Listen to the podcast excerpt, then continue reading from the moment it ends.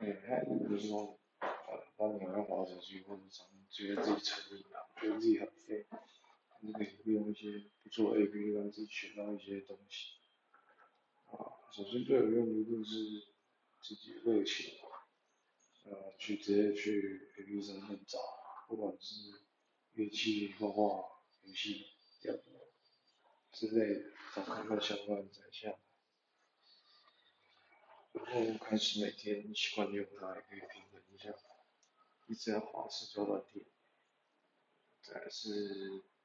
U U U U U T N Y，或是画画，或是喜欢的 YouTube 开的课程，线上课程，你自己喜欢的买下来啊，每天听啊，看，反正应该先养成每天开始习惯，啊，接下来可能是把身体搞好起来。像一些阅读 APP 啊，海瑞的电子书之类，一样可以培养阅读习惯啊，绝对比什么都还重要。这部分我也还是，每次后来才慢慢体会阅读的重要性，然后找到自己喜欢的，或者是不错的书，也要下一点功夫。再来英文的重要，大家应该都一些人啊，或者是一些跟外国人对话的 APP 啊。嗯，可是用 Cambly 还不错，啊，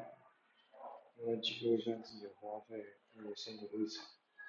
写一些心情日记也不错，当个创作者，上个 IG 或者之类的信息，累积起来应该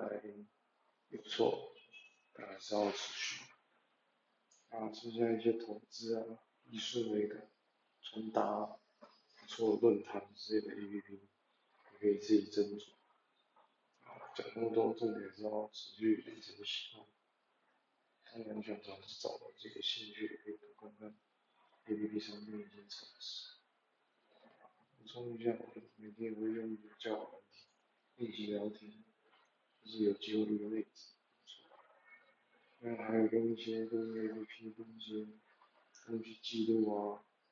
想讲就讲，就分到 APP 上，写一些备忘录 APP。部落格也是不错的选择。先讲到这。